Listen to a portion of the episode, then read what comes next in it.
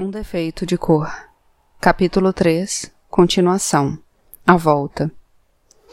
Alguns dias depois, quando saíamos para o engenho, o Cipriano segurou meu braço e disse que eu ia voltar para a Casa Grande.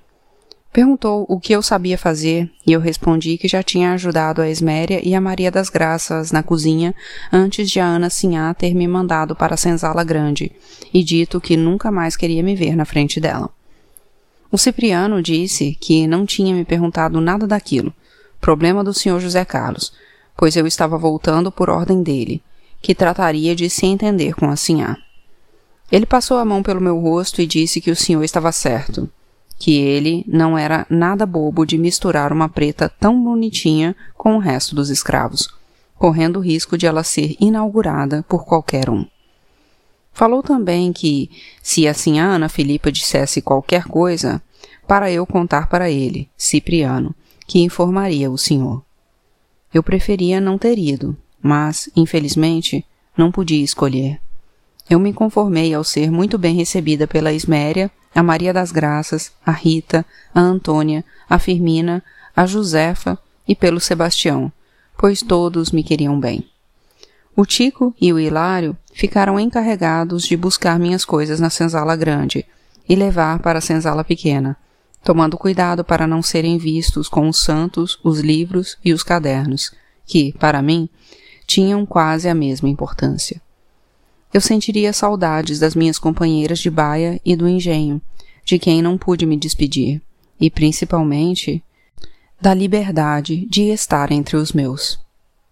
Quando o senhor José Carlos estava em casa, eu evitava sair da cozinha, ou pelo menos de perto da esméria. Desde o dia em que ele tinha me encontrado tirando o pó dos móveis na sala de jantar e pediu para ver os meus peitos. Eu não sabia o que fazer e fiquei quieta, fingindo não ter entendido direito. Ele então repetiu, mandando que eu levantasse a bata porque queria ver os meus peitos. E como eu não me mexi, ele mesmo a ergueu usando a ponta da bengala. Elogiou, dizendo que eram muito bonitos, perfeitos. Isso eu também achava, e acredito que, naquela hora, mesmo com o improvável da situação, eu me senti muito orgulhosa deles, que cresciam firmes e redondos como os da minha mãe.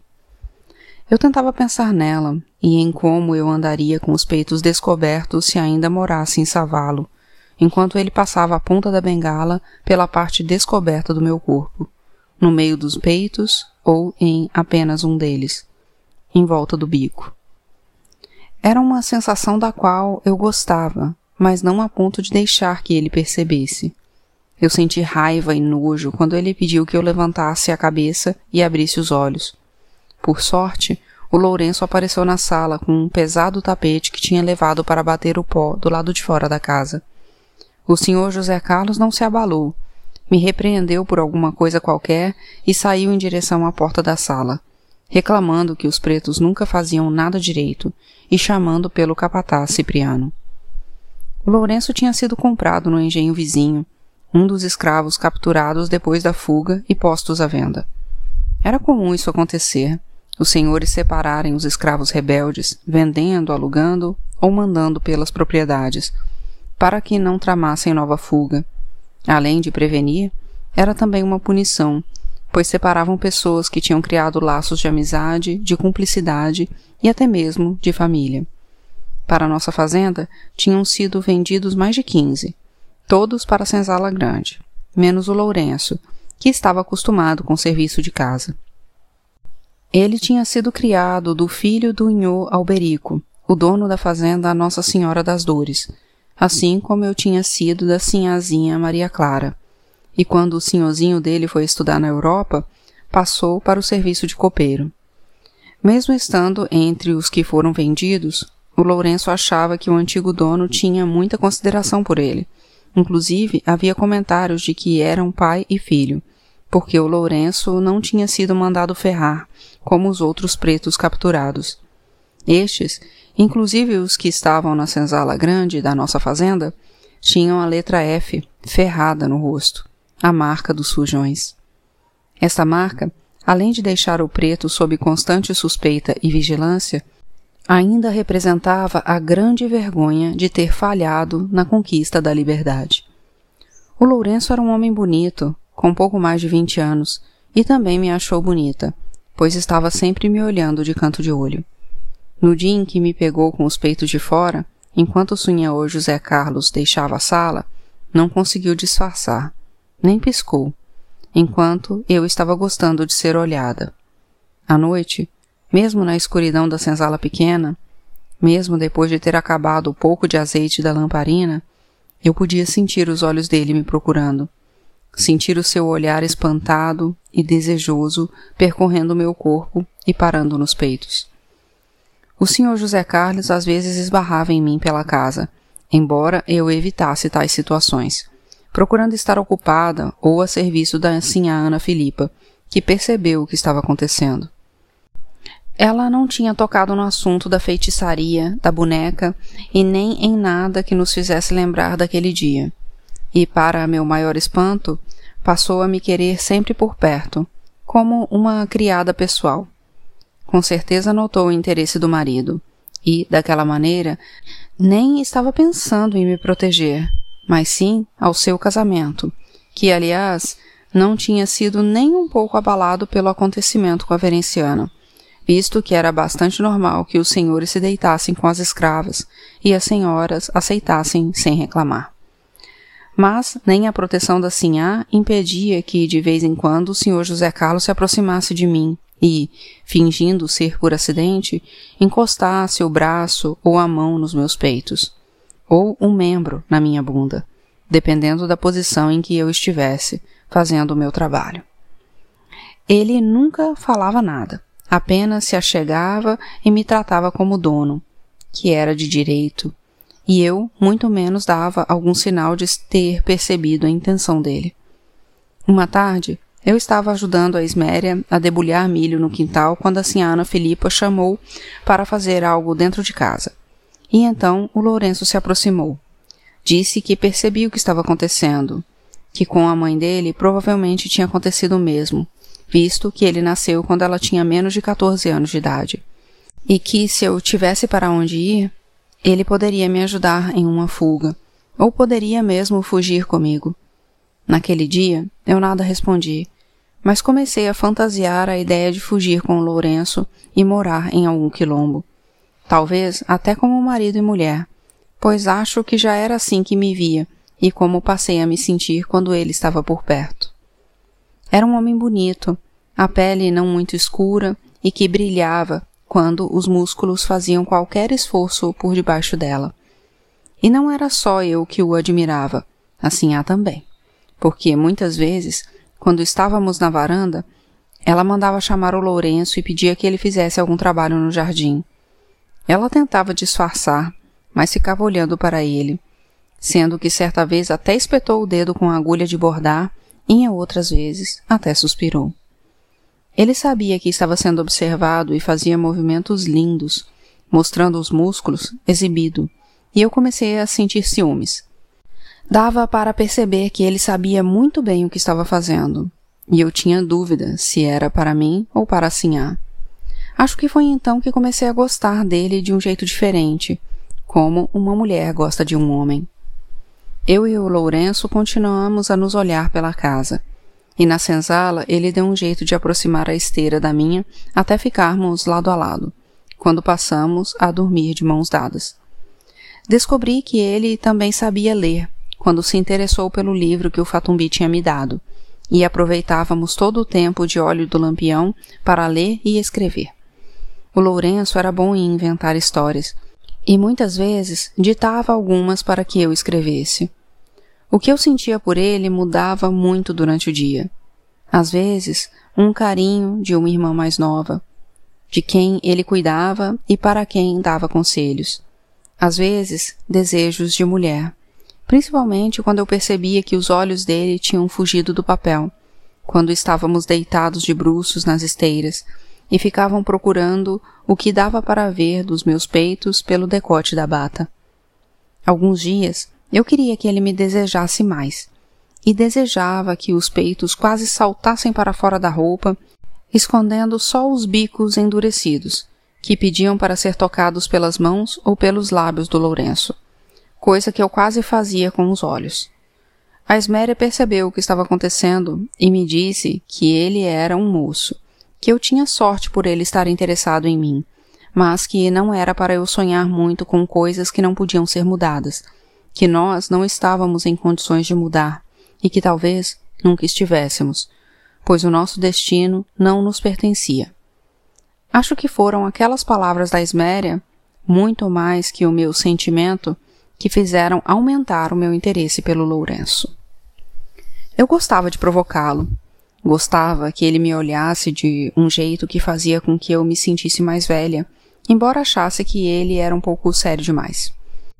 Aconteceu que o meu gostar dele, e não apenas a possibilidade de fuga para um quilombo onde viveríamos juntos, nasceu da vontade de desafiar o destino para ver o que aconteceria. Eu gostaria muito que tivéssemos conseguido, mas hoje entendo por que não aconteceu. Talvez eu tivesse me acomodado e a vida não teria seguido seu curso. As conversas.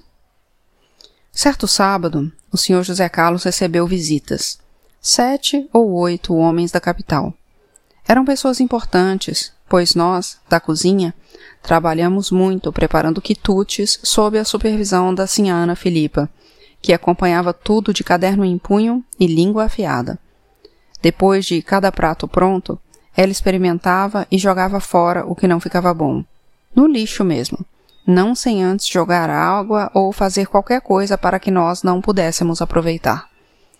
Fazia isso dizendo que Preto não tinha paladar para apreciar aquele tipo de comida, e nem ela queria ser acusada de ter alimentado escravos com comida digna de reis mesmo que estragada pela nossa incompetência, pelo nosso dom de fazer somente a ração a que estávamos acostumados todos os dias. O Sebastião e a Antônia, que serviriam os pratos, ganharam fardas novas.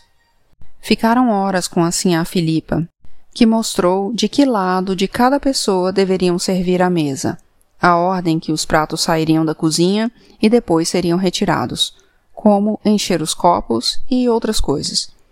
O Hilário e o Tico também ganharam roupas novas e ficaram na porta para receber os convidados e cuidar de seus pertences, como capas, bengalas e guarda-chuvas.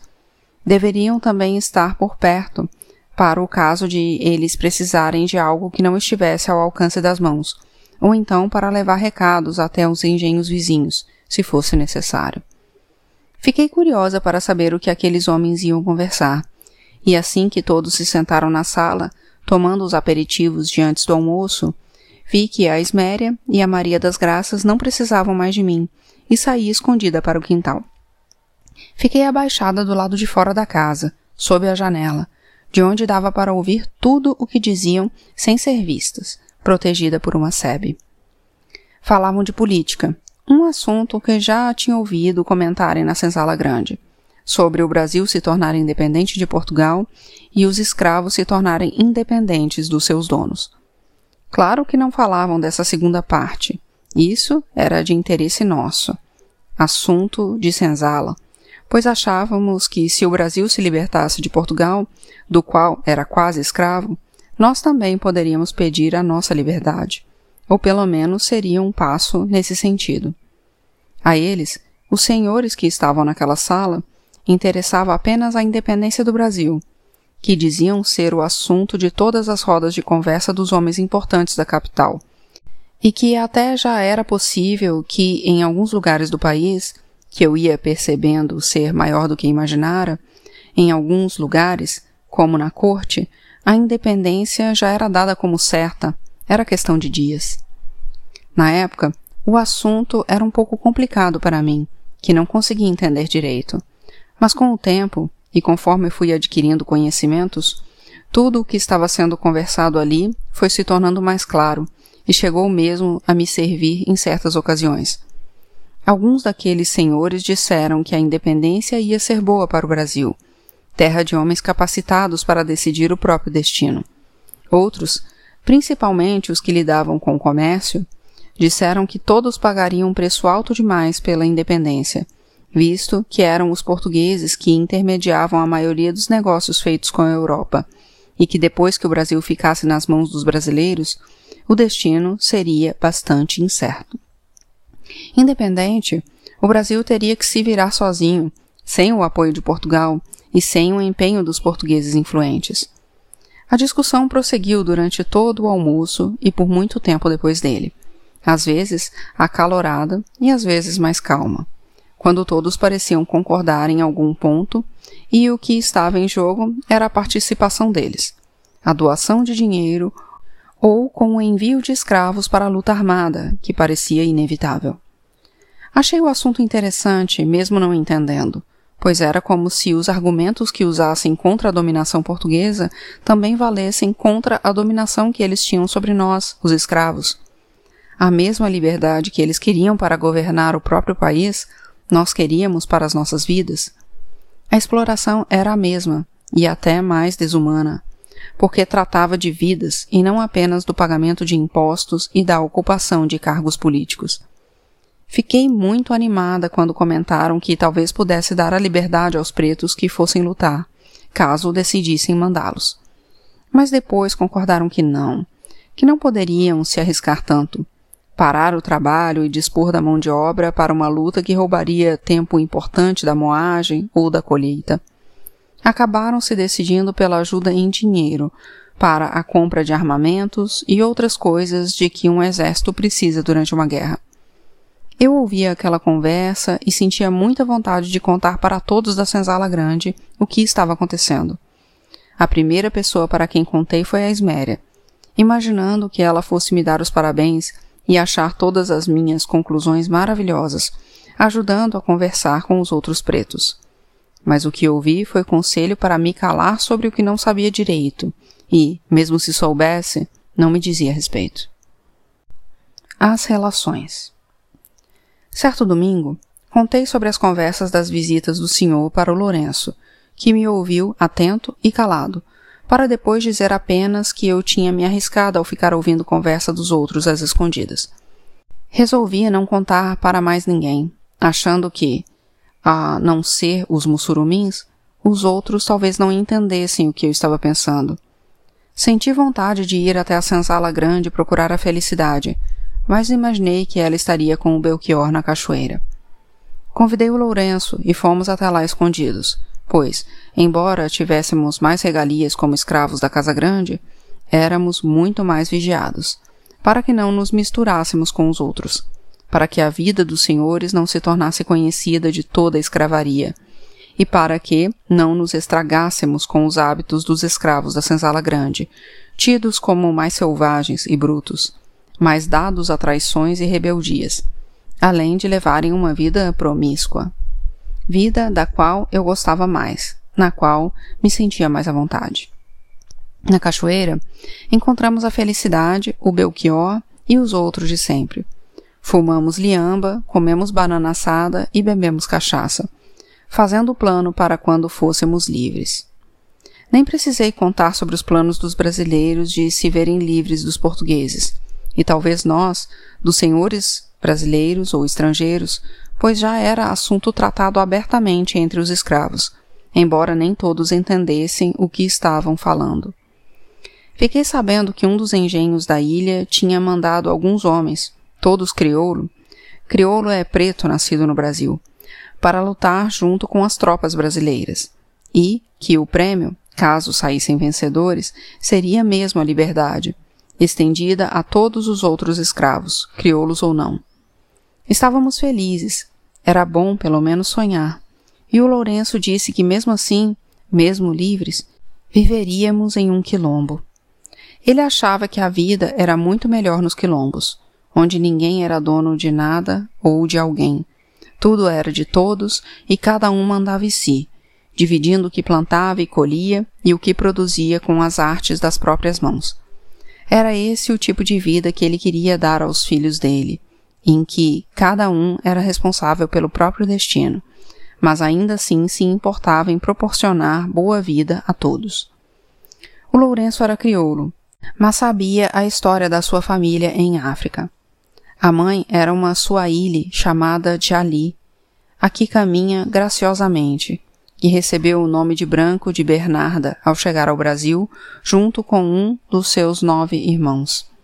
Seriam dois, mas o outro foi morto no caminho depois de se rebelar contra um dos guardas do navio e atacá-lo a dentadas, única arma disponível para quem tinha as mãos e os pés amarrados. O sobrevivente se separou dela no armazém, quando foram comprados por pessoas diferentes. Eram filhos de um rico fazendeiro, de quem fez questão de dar a eles estudo e algum conhecimento, mesmo para as mulheres. O irmão mais velho, o que morreu na travessia, tinha inclusive morado dois anos em Lisboa, em Portugal. Toda a família foi capturada pelos lançados e o pai tentou negociar, conseguindo cauri suficiente para comprar de volta apenas nove pessoas. Poderia ter conseguido muito mais se os lançados tivessem dado tempo, pois tinha a fazenda para vender. Mas eles não queriam esperar, recebendo apenas o que já estava disponível em dinheiro ou mercadoria. Como eram doze pessoas ao todo, os três irmãos mais velhos, todos homens, se ofereceram para continuar com os lançados, que aceitaram apenas dois e quiseram também uma mulher, que acabou sendo a mãe do Lourenço, a mais velha das filhas. Eles sabiam do que se tratava, principalmente o irmão que já tinha ido a Lisboa, mas também sabiam que era possível voltar. Trabalhar, comprar a liberdade e voltar. O irmão da mãe dele sabia de muitos que tinham conseguido fazer isso e estava certo de que também conseguiriam, havendo ainda a possibilidade de fugir. Justo ele, que não tinha suportado nem chegar ao Brasil. Ao contrário do Lourenço, que sempre falava em ir para a África mesmo sem nunca ter estado lá, eu não sabia se queria voltar. Ele tinha certeza de que havia alguém esperando a sua volta, o que não era o meu caso. A não ser o meu pai, Olu Afemi, que nem cheguei a conhecer, eu não tinha mais ninguém em África. Talvez a Titi Laiô, que, se ainda estivesse viva, poderia me receber de braços abertos, como fez da primeira vez. Eu disse isso ao Lourenço e ele afirmou que, se eu quisesse, a família dele seria a minha família e que eu estava me tornando uma mulher muito especial. Eu queria que o Lourenço tivesse me beijado naquela hora. Na hora em que quis me dar uma família, mas não me beijou. E nem pensou em beijar quando eu tirei a roupa e fui nadar nua junto com os outros. Ele não entrou na água, e mesmo se tivesse entrado, não a sentiria, pois parecia estar longe dali, vivendo em algum quilombo que teria uma passagem secreta para a África. Ao voltarmos para casa no fim da tarde, fomos vistos pelo capataz Cipriano, que quis saber onde tínhamos estado. Eu disse que tínhamos ido, sem sucesso, procurar umas ervas para a Esméria preparar chás para os escravos doentes, e tenho certeza de que ele não acreditou, pois a partir daquele dia passou a nos vigiar muito mais de perto. Quando me encontrou sozinha, Disse que era para eu me comportar, pois já estava reservada, que tinham me levado para a Casa Grande exatamente para eu não me deitar com os pretos antes de servir ao meu dono, que eu deveria ser muito grata por isso. O Lourenço percebeu e disse que poderíamos nos casar logo, perguntando se eu já era moça. Quando respondi que sim, ele disse que ia conversar com a Esméria e o Sebastião para ver como poderíamos fazer. A Esméria que já sabia do que estava para acontecer, comentou que o melhor que tínhamos a fazer era falar logo com a sinhá Ana Filipa e pedir autorização para nos casarmos na religião dos brancos, o que ela iria concordar, ainda mais que era um perigo que afastava de dentro de casa. Talvez isso não tivesse muita importância, mas, se eu não fosse mais pura, poderia acontecer de o Sr. José Carlos perder o interesse. Os escravos que queriam ficar juntos geralmente falavam com a senhora, mesmo que já vivessem assim na senzala. Aguardavam a visita de algum padre que aproveitava para fazer os casamentos de uma só vez. Não eram muitos casais, talvez porque soubessem que de uma hora para outra poderiam ser separados. A Rita mesmo já tinha se casado e tido filho como manda a religião dos brancos, com casamento e batismos feitos por um padre e ficou sozinha depois que o marido e o filho foram para outro dono por herança, quando o pai do senhor José Carlos morreu. Em relação ao meu casamento, assim a Ana Filipa não se opôs e disse que seria realizado por ocasião da próxima visita do Padre Notório, que ela ainda não sabia quando, mas que se daria até o fim do ano, com certeza. Era agosto de 1822, e eu já estava me acostumando com a ideia de me casar aos 12 anos.